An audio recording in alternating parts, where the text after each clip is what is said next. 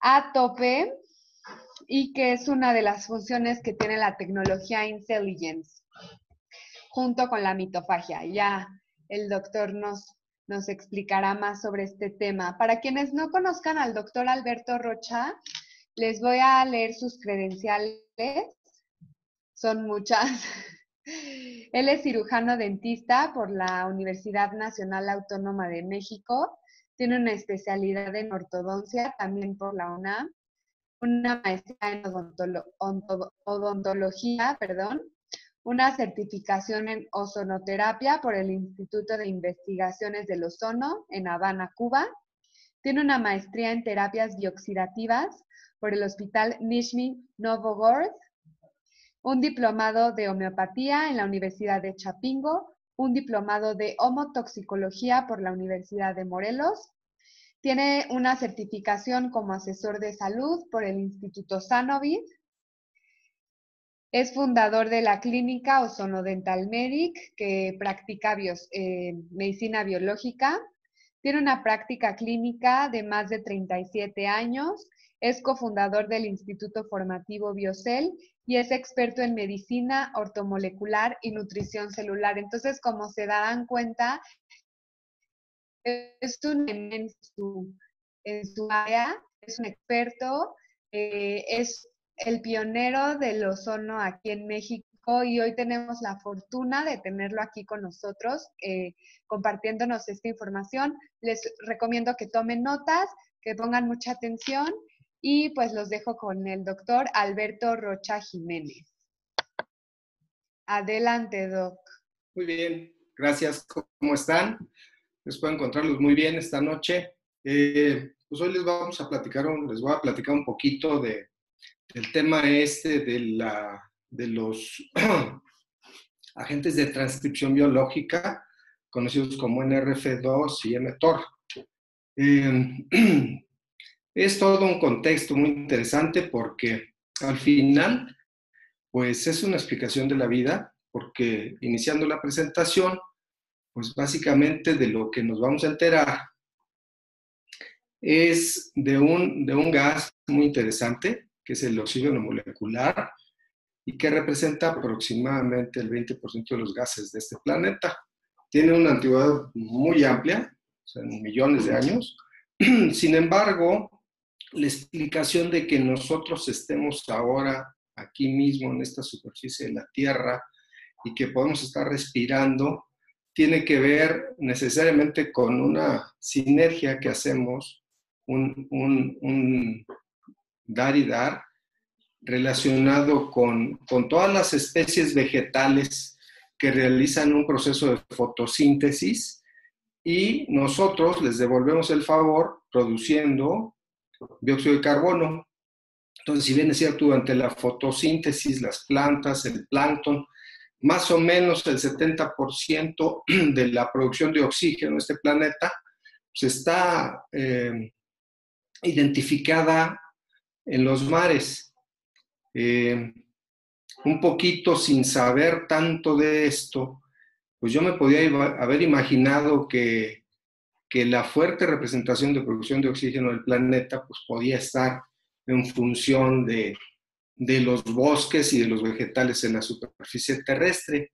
Sin embargo, eso es un mito y lo que sí está muy bien representado es que el fitoplancton de los mares y todas las especies vegetales de los mares nos producen el oxígeno. Y hay un intercambio gaseoso muy interesante porque en estas condiciones el oxígeno está disuelto en el agua y pues hay fenómenos de difusión que tienen que ver pues con la presencia externa de la, al agua de, esta concentración de oxígeno y con la, también relacionado con la temperatura y también relacionado con la salinidad del agua.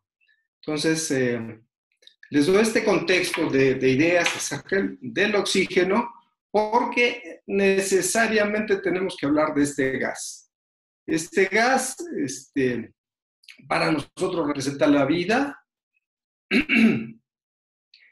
y, de alguna manera, pues este, podemos hablar, da pie para que podamos hablar de algo que se llama la paradoja del oxígeno, porque todos, desde que nacemos o desde que se inicia esta primera mitosis celular, identificamos que, que empezamos a, respirar.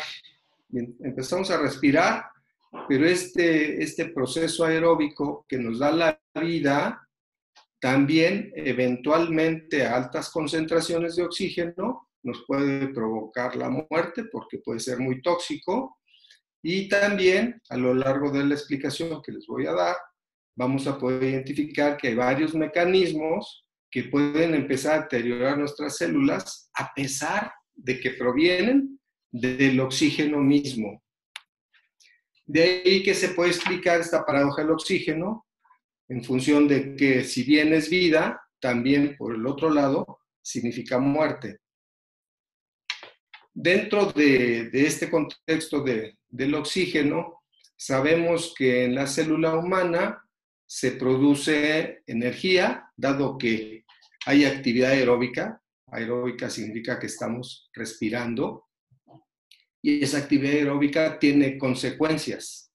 Y dentro de todas estas consecuencias están lo que conocemos como radicales libres, que no pueden tener necesariamente toda la negatividad, porque vistos en un contexto real, pues son absolutamente necesarios. O sea, el, que, el que haya la presencia de radicales libres significa que estamos respirando. Y dentro de estos radicales libres que se producen en la célula, pues podemos identificar por lo menos estos cuatro, que son bien interesantes, son muy reactivos. El oxígeno en sí no es tan reactivo, aun cuando oxida casi todo lo que está presente en este planeta, sin embargo, este, no tiene la hiperactividad que pueden tener los radicales libres. Entonces, por ejemplo, hay uno muy bien representado que en sí mismo no es tan tóxico, pero que sí asociado, por ejemplo, con el peróxido de hidrógeno, puede ocasionar daños muy graves a las estructuras celulares y a las macromoléculas que nos constituyen. Entonces, identificamos el anión superóxido, identificamos también el peróxido de hidrógeno, que es una molécula muy interesante, el hidroxilo y el oxígeno singlete. El oxígeno singlete como tal es extremadamente reactivo y extremadamente agresivo para todas las biomoléculas. Y dentro de todo esto, pues identificamos a este grupo de moléculas del oxígeno como especies reactivas del oxígeno. Estas especies reactivas del oxígeno, pues en un sentido un poquito simplista, podríamos haber pensado que, estando en el entorno celular, a mí se me podía haber ocurrido que solamente estuvieran presentes en el torrente circulatorio en la sangre porque muchas veces cuando admitimos en nuestra dieta alguna serie de antioxidantes exógenos, o sea, todos los que están previstos en la dieta, de repente, pues como todo eso va a circular a la sangre a, través del intestino, este, podríamos pensar que, que tanto la presencia de estas especies reactivas del oxígeno como los antioxidantes exógenos podrían librar esa batalla en el torrente sanguíneo. Sin embargo, estos radicales libres en realidad están dentro de la célula. Y, el estrés celular se genera a partir de la producción de energía en la mitocondria. Entonces, al final, el órgano más interesante dentro de la célula, más allá de, la membrana celular, que sabemos que es, el, que es el cerebro celular, pero la mitocondria tiene toda la importancia porque es la generadora de energía para todas las funciones celulares. Así como nos está generando energía, también nos está generando toda una andanada de radicales libres. Entonces les decía que el radical libre, pues en sí, no tiene esa, no debería tener esa connotación tan negativa porque eventualmente pueden ser muy destructivos. Hay diferentes formas de radicales libres. y dentro de toda la clasificación, pues puede haber algunos que, que son reactivos con, con otras moléculas, otros que se nulifican con otro radical libre y por supuesto aquellos que se neutralizan con un antioxidante. Entonces, el, el tema interesante de los radicales libres es que en condiciones aeróbicas normales, diríamos que el final feliz de la combustión de la glucosa o de, de este evento energético en la mitocondria, pues tendría que ser básicamente esa expresión de dióxido de carbono que le devolvemos a las plantas porque nos regalaron el oxígeno y también la parte de, del residual de vapor de agua. Sin embargo, cuando hay un desequilibrio en la célula y cuando o bien se excede la presencia de radicales libres o no hay la presencia suficiente de antioxidantes, ocurre el desequilibrio. Y este desequilibrio significa que este, este átomo con un electrón desapareado, que es un radical libre, pues va a buscar cómo equilibrarse a sí mismo. Y lo primero que encuentra, pues pueden ser esas moléculas este, de lípidos, de, de proteína, de grasa, y por lo general todo el daño por radicales libres dentro de la célula se genera inicialmente en la mitocondria, eh, agrega la membrana, la membrana mitocondrial, después se transmite al citoplasma y eventualmente, por ejemplo, en enfermedades crónico-degenerativas muy violentas, como cáncer, identificamos que este daño oxidante se está generando particularmente en las estructuras cromosómicas, en el DNA. Entonces, este estrés oxidativo, pues básicamente significa que es una ocurrencia con sobreabundancia de especies reactivas del oxígeno y que se producen, pues, en nuestras células en todos los procesos metabólicos. Entonces, lo que yo les quiero compartir con esta presentación pues, es la importancia del oxígeno como dador de vida, pero también como promotor de muerte, en el sentido de que cuando entramos en desequilibrio, eventualmente nos puede conducir a, a un daño muy fatal.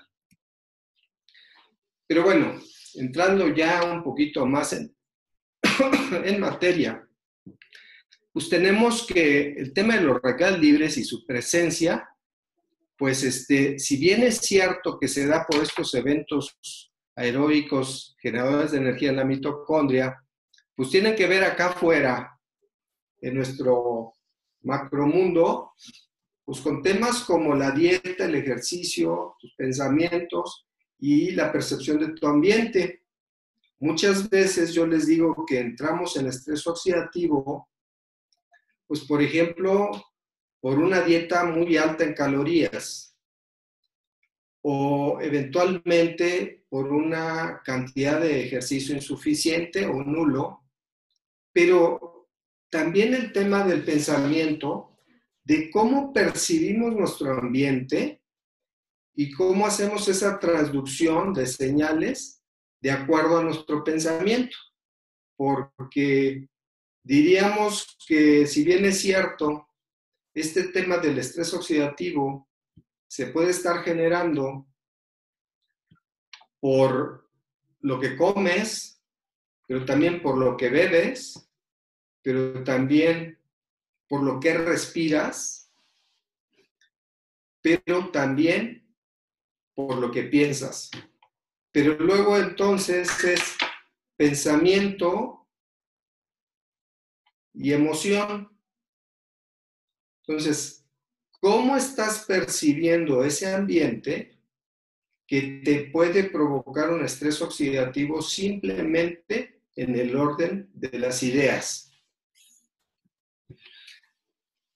Y bueno, pues abordando un poco el tema de los antioxidantes exógenos, pues que tienen toda su validez. ¿Por qué? Pues porque están representados dentro de alimentos nutricionales. Entonces, todos estos antioxidantes exógenos están representados por, por algo que se llaman vitaminas, algo más que se llaman minerales y fitoquímicos. En el principio, cuando todo se empezó a generar, o sea, originalmente eh, estábamos previstos a manejar una dieta, pero pues que una, podía ser una dieta este, atractiva, agradable, o no tan atractiva ni tan agradable, pero necesaria, porque están de acuerdo conmigo que hay muchos alimentos que tenemos que aprender a consumirlos. O sea, hay muchos alimentos que pueden ser eh, agradables al paladar, pero hay otros alimentos que definitivamente no lo son y que eventualmente tenemos que aprender a consumirlos. Si están dentro de este orden natural, estamos hablando de que agregamos en nuestra dieta elementos como vitaminas, minerales y fitoquímicos de origen dietario. Quiere decir esto que todo esto está provisto en los vegetales que consumimos, frutas y verduras.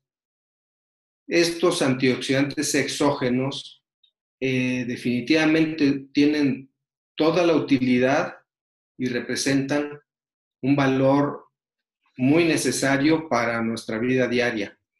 Y hablando del de tema de los radicales libres y del estrés oxidativo o del estrés celular, pues quiere decir que son tan indispensables que sin ellos no podríamos generar un proceso posterior que tiene que ver con algo que se llaman antioxidantes endógenos. O sea, tiene que haber todo un abasto de la fuente dietaria para que eventualmente se genere toda una cascada de, de antioxidantes endógenos del orden enzimático, que son los que conocemos como superóxido dismutasa, catalasa y glutatión. Entonces, para muchos puede provocar una buena resonancia el glutatión porque se considera el antioxidante así, este, que corta todo, el más poderoso, pero que cada uno de estos tres que acabo de mencionar, pues tienen su valor porque tienen acciones específicas.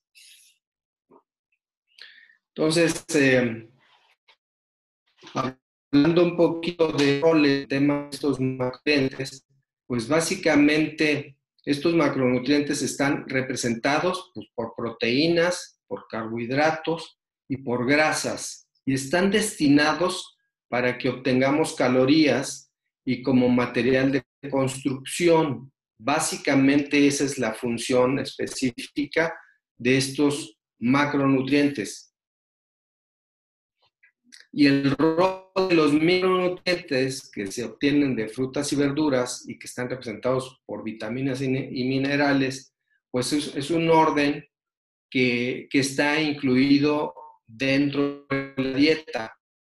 Estoy insistiendo en esto porque necesariamente dependemos, cuando yo hablo de alimentos nutricionales, quiero hablar de un contexto de alimentos naturales.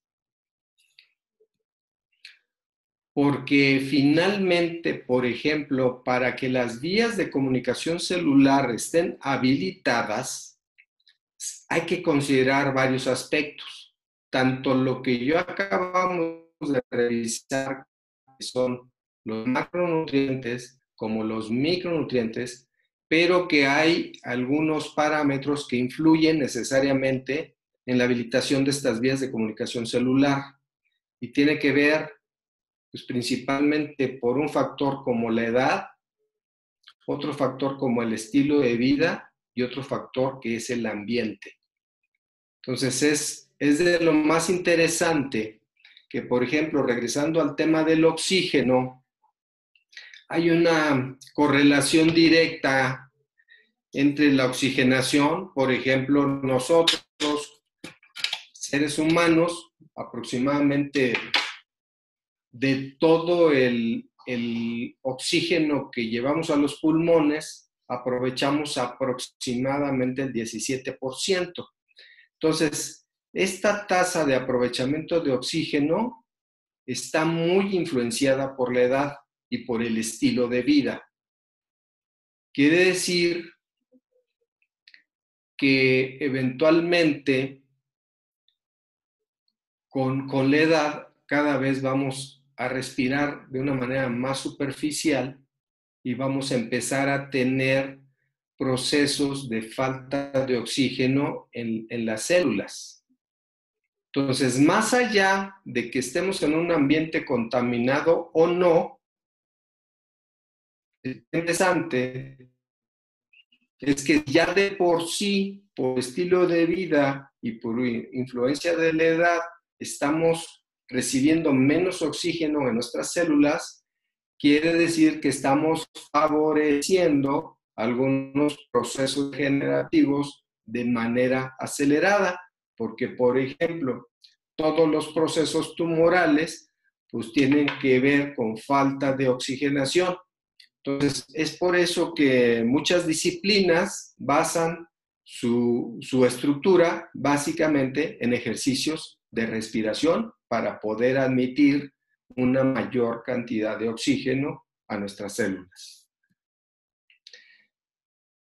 Y luego, pues con todo esto, tenemos que reconocer que hay, qué tipos de información tenemos o, qué tipo de información acercamos a la célula, porque ahorita estamos hablando del contexto celular.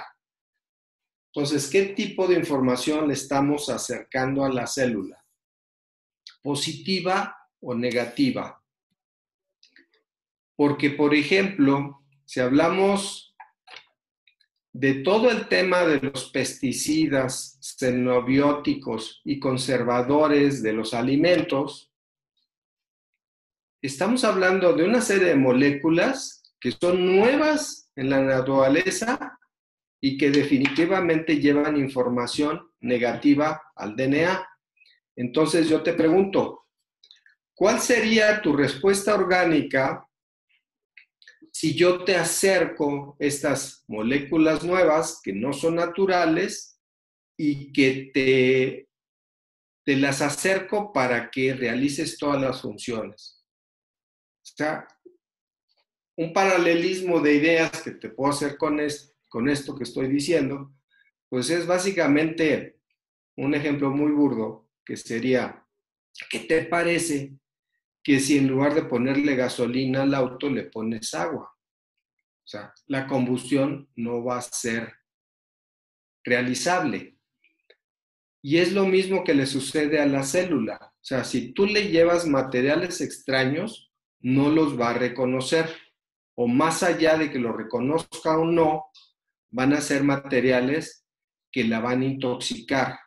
Entonces, si está previsto que hay un organelo que se llama mitocondria y que tiene que producir energía a partir de, de, moléculas de glucosa, pues resulta que, que si le estoy dando la glucosa combinada con cualquiera de todo esto que acabo de mencionar, pues en realidad este, estoy alterando muchísimo toda esa funcionalidad prevista de la, de la mitocondria, ¿no?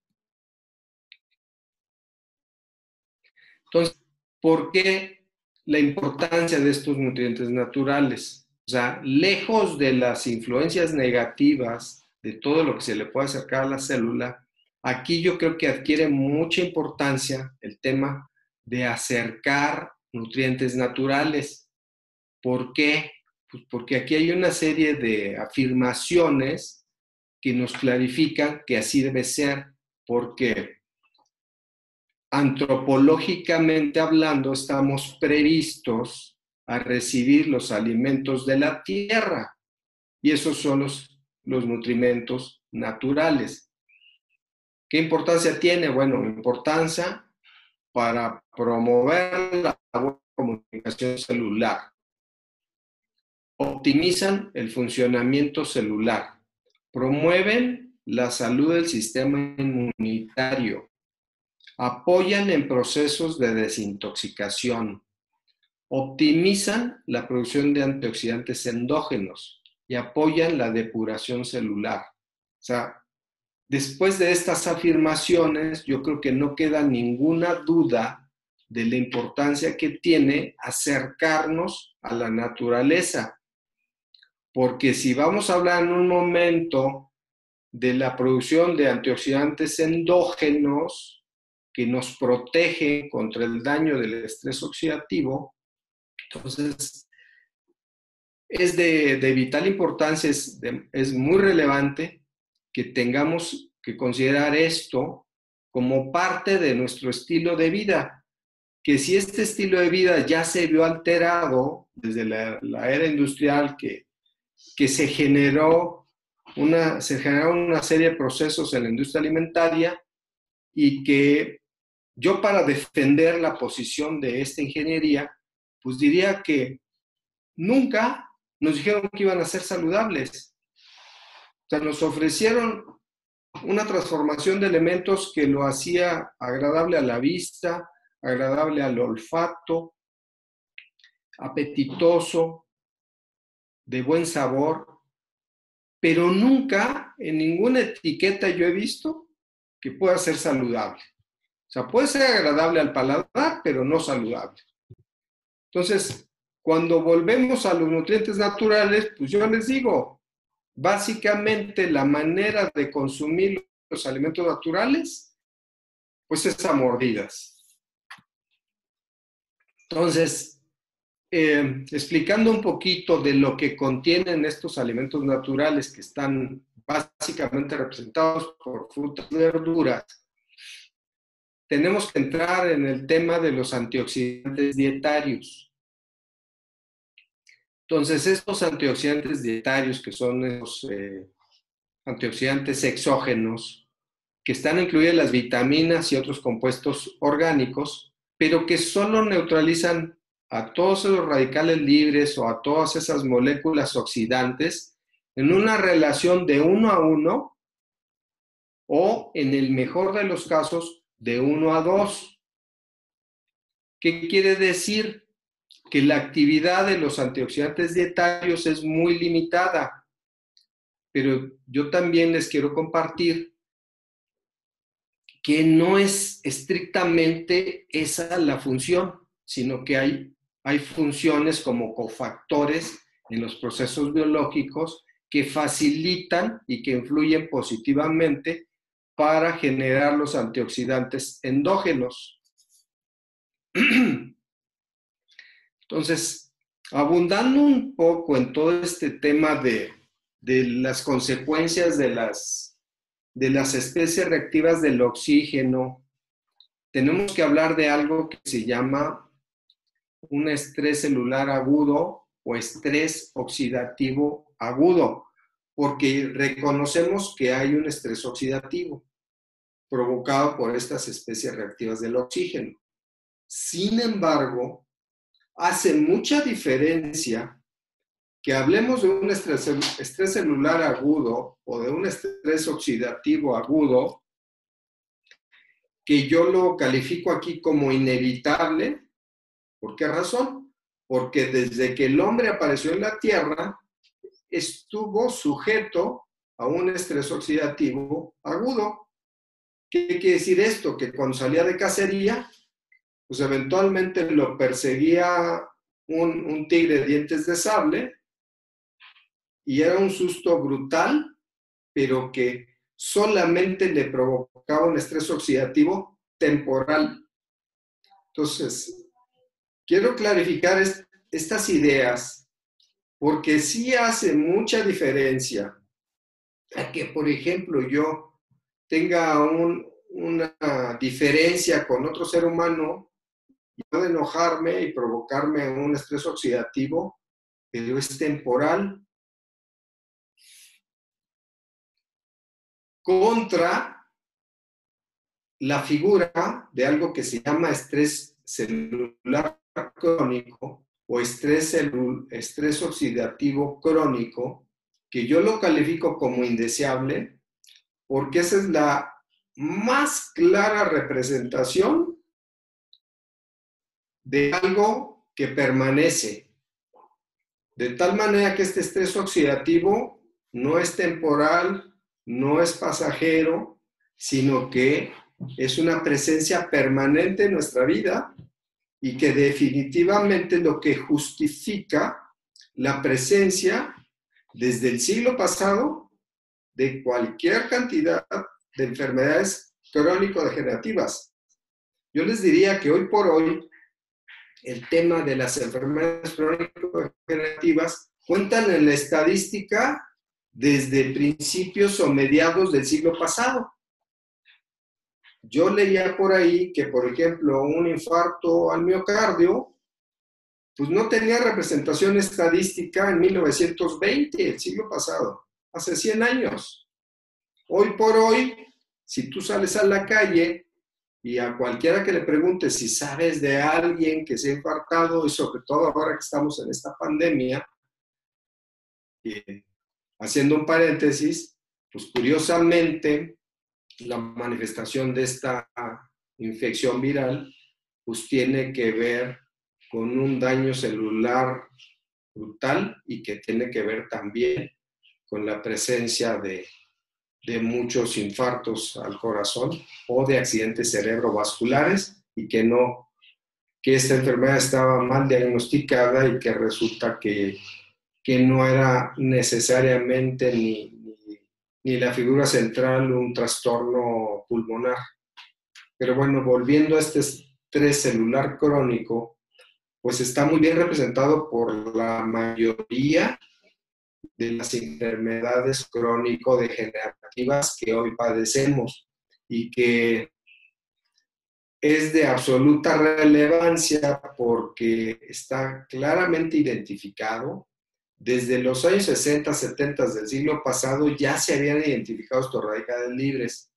No se les había dado la importancia, pero esta vida evolucionada que tenemos hoy nos ha llevado a padecer una serie de procesos crónico-degenerativos que tienen que ver definitivamente en todas estas teorías de envejecimiento, pues ya es de de una importancia muy resaltada el tema de los radicales libres. De tal manera que estamos encontrando un desequilibrio entre estos procesos de oxidación y antioxidación celular. Y luego, pues también, este, probablemente este concepto no lo encontremos en los libros, es una ocurrencia que he tenido, que se llama estrés celular funcional. Yo así le puse. Porque eventualmente los fagocitos producen radicales libres para neutralizar virus y bacterias. Entonces hay una parte radicálica en nuestra célula o en nuestro organismo que nos está promoviendo la neutralización de virus y bacterias. O sea que al final del camino hay un proceso funcional en este tema del estrés oxidativo que nos está brindando una posibilidad de defensa. Y luego pues hay un tema que a mí me puede encantar, que dentro de todo este contexto de, del estrés oxidativo, del estrés celular, también hay algo muy rescatable, hay otra otra instancia, otro elemento que es súper importante y que ha tomado una relevancia en la actualidad este, muy, muy notable, que es la famosa hormesis celular, que es totalmente deseable porque desde que el hombre era cazador y recolector, estaba influenciado por este fenómeno de hormesis. ¿Qué quiere decir? Que pues este, él entraba en procesos de, de dieta obligada, eventualmente podía pasar días o semanas sin alimento. Entonces, estos organismos o estos seres se empezaron a habituar a ese tema de que la dieta era intermitente. Hoy por hoy se ha puesto de moda la dieta intermitente, de que nos provoquemos un ayuno para poder eh, generar una, una resiliencia celular y una cierta adaptabilidad que provoca respuestas protectoras. Les explico un poquito más este tema de la hormesis. Por ejemplo, cuando vamos al gimnasio y que pretendemos aumentar masa muscular, sucede que, que estamos sujetos a un esfuerzo físico, a una carga, el músculo se fatiga, eventualmente se rompen las fibras pero se prepara para que en la siguiente edición de ejercicio de alta exigencia se prepara reparándose, generando una hipertrofia y provocando que la prueba física sea más manejable. ¿Por qué?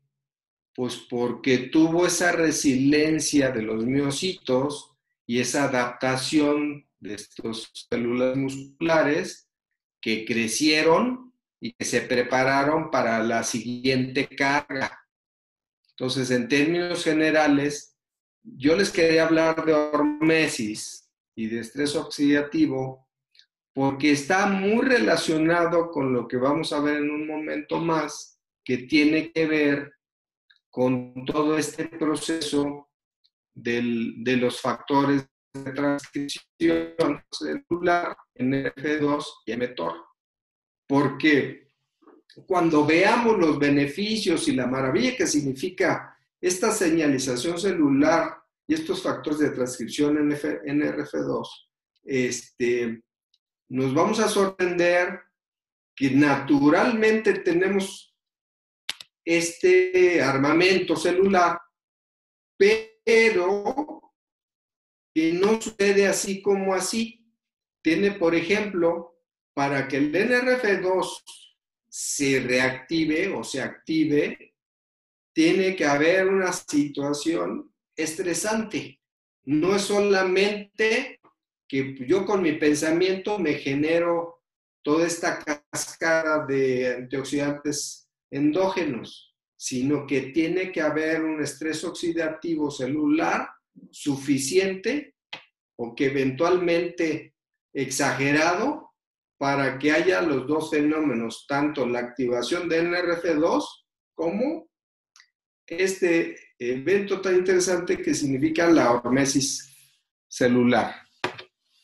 Entonces, entrando ya en materia del factor de transcripción NRF2, que solamente significa factor nuclear eritroide 2, y que es una proteína que está reconocida como regulador maestro de la respuesta antioxidante y que funciona como termostato entre las células, que, que al sentir el nivel de esfuerzo de, de otros estresantes, puede encender los mecanismos internos protectores.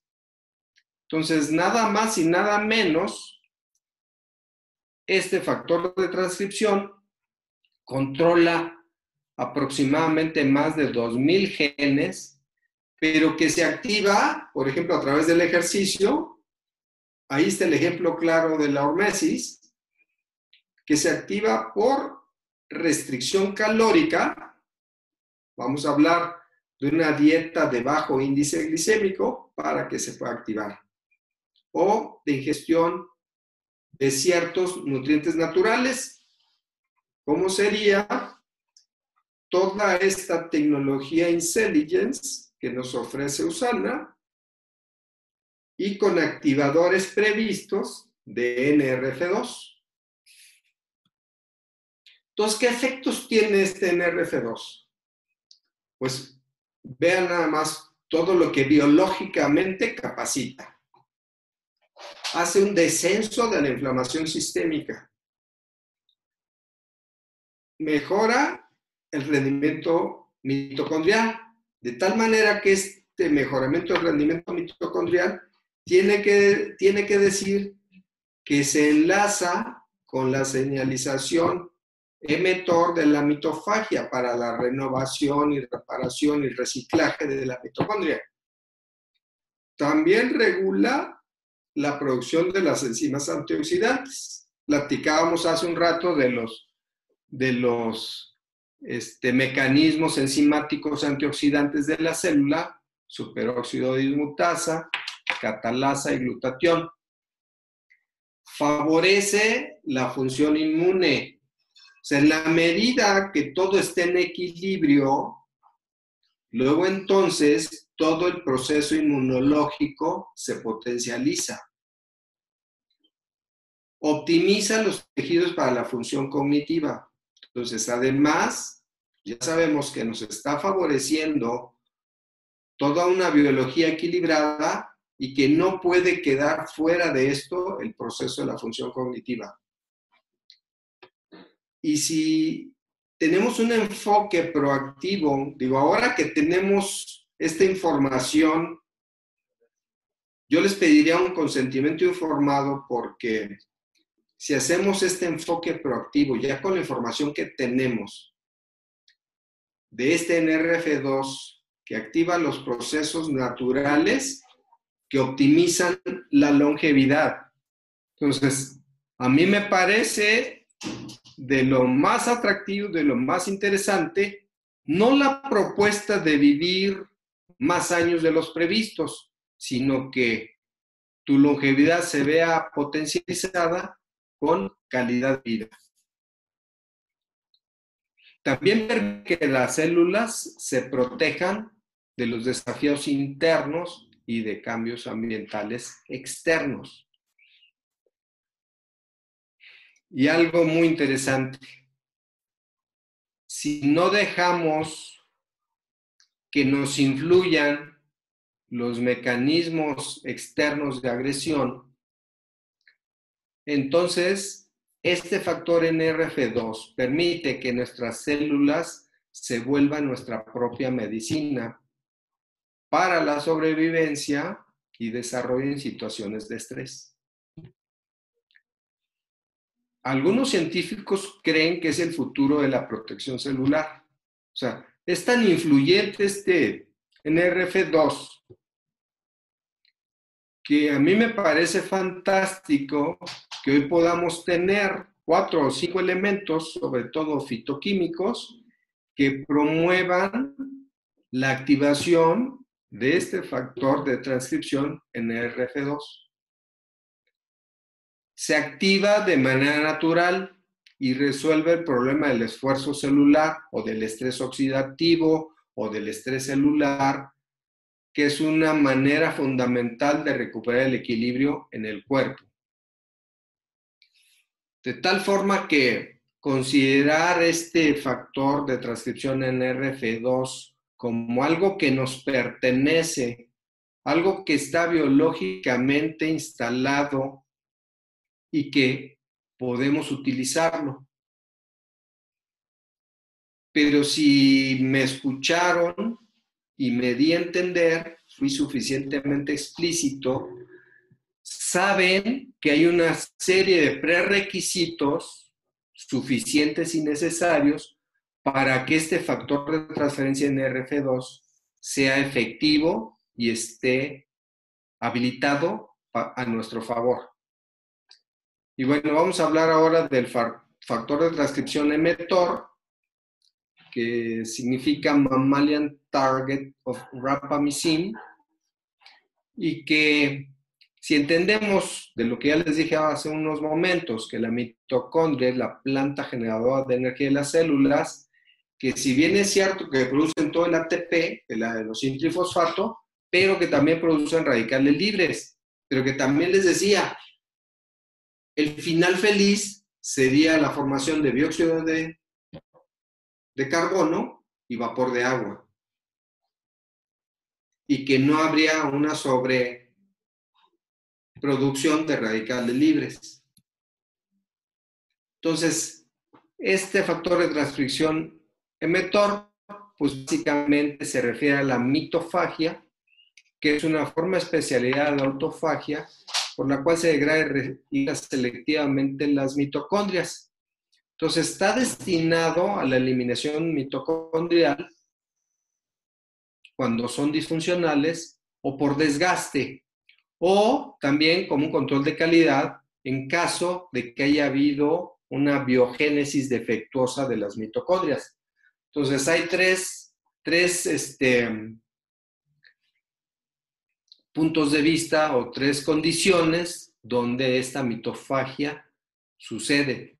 O sea, abundando un poquito en esta mitocondria, pues las mitocondrias tienen una sobrevivencia más o menos de 15 días, pero cuando envejecen y que llegan a envejecer, ya cercano a su recambio, generan poca energía, pero generan muchos radicales libres. Esto es importante porque en todas las enfermedades crónico-degenerativas hay la presencia muy marcada de estos radicales libres y la presencia establecida del estrés oxidativo. De tal manera que si consideramos que el reciclaje de las mitocondrias podría ser un mecanismo de reparación, entonces quiere decir que toda esta tecnología intelligence también nos está dando la posibilidad tanto de activar el NRF2 como de activar el reemplazo temprano de las mitocondrias. Para que estas mitocondrias jóvenes puedan generar suficiente energía y escasos radicales libres. Eh, Usana, más allá de lo que ya hablamos de, de los antioxidantes exógenos y de todos los valores nutricionales de las vitaminas y los minerales que en términos generales están en frutas y verduras, pero Usana también, de unos años a la fecha, no solamente empezó a promover el tema de vitaminas y minerales, sino que una nueva generación de elementos importantes que tienen una, un impacto biológico muy interesante y que son los famosos fitonutrientes o fitoquímicos. Se concluye que las mejores sustancias químicas provienen de las plantas por ejemplo, para el apoyo para el ocular, este, Usana ha incluido la luteína y la zeaxantina como un apoyo antioxidante muy importante y asoció el resveratrol con la vitamina C, con todos los, los ascorbatos naturales.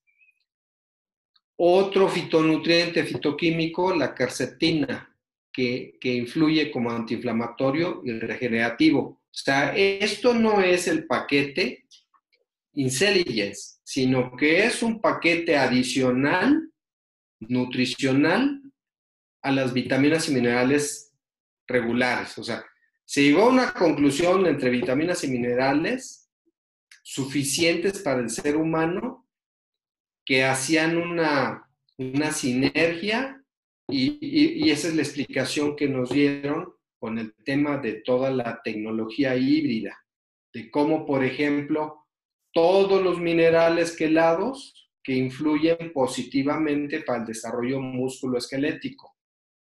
Dícese del magnecal, ¿no? O sea, todos los elementos que participan para un buen desarrollo músculo esquelético y que además para la transmisión nerviosa y que para, además para la la contracción muscular, en fin. Entonces, si bien es cierto que este apoyo nutricional básico tuvo una expresión cuando se, presentó la hibridez, una expresión exaltada, fabulosa, bueno, sin quedarse cortos, entonces además un apoyo nutricional extra con fitoquímicos. Y entrando ya en la cereza del pastel, pues hablar finalmente de la tecnología intelligence, porque la señalización celular de esta tecnología, o, o, en términos generales la señalización celular, tendría como objetivo responder al ambiente interno y externo de la célula, logrando que pequeñas cantidades de nutrientes provoquen impactos importantes. Algo que a mí me ha impactado mucho en todo este universo de, nutrición celular, pues es que dentro de, de, mis creencias o mis paradigmas originales hace 30, 40 años, pues tenía que ver con que eventualmente, así como el ejercicio, entre más o más fuerte o más concentrado era mejor. Entonces yo llegué a usar hace muchos años este, por ejemplo, vitamina C en las concentraciones más altas que podía. Sin embargo, toda esta tecnología que ha desarrollado Usana este, ha logrado establecer dosificaciones mínimas con un impacto funcional extraordinario. Y bueno, los elementos que utiliza esta tecnología Intelligence básicamente para la promoción, este sí es el paquete que promueve concretamente la activación del NRF2 y del mTOR. Entonces, estamos hablando del ácido alfa lipoico, que es el antioxidante universal, que actúa muy bien tanto en la fase acuosa como en la fase grasosa, y que además promueve la formación de glutatión. El olival, olivol, que es este, una patente registrada Usana, que es propia, que es un compuesto fenólico antioxidante, la quercetina, que es un bioflavonoide antioxidante, y que además, o sea, aquí está la hibridez de estos elementos sincelias, potencializa al resveratrol. La rutina y la esperidina, que son flavonoides, que potencializan la quercetina, y además el resveratrol como un compuesto fenólico antioxidante. Entonces, eh, básicamente esto es eh, la sustancia que les quiero compartir. Eh, yo estoy encantado de que me han invitado a platicarles de esto y bueno, pues creo que tenemos todavía unos poquitos minutos. Si hubiera cualquier pregunta, dudas o algún comentario que me quieran hacer, con mucho gusto.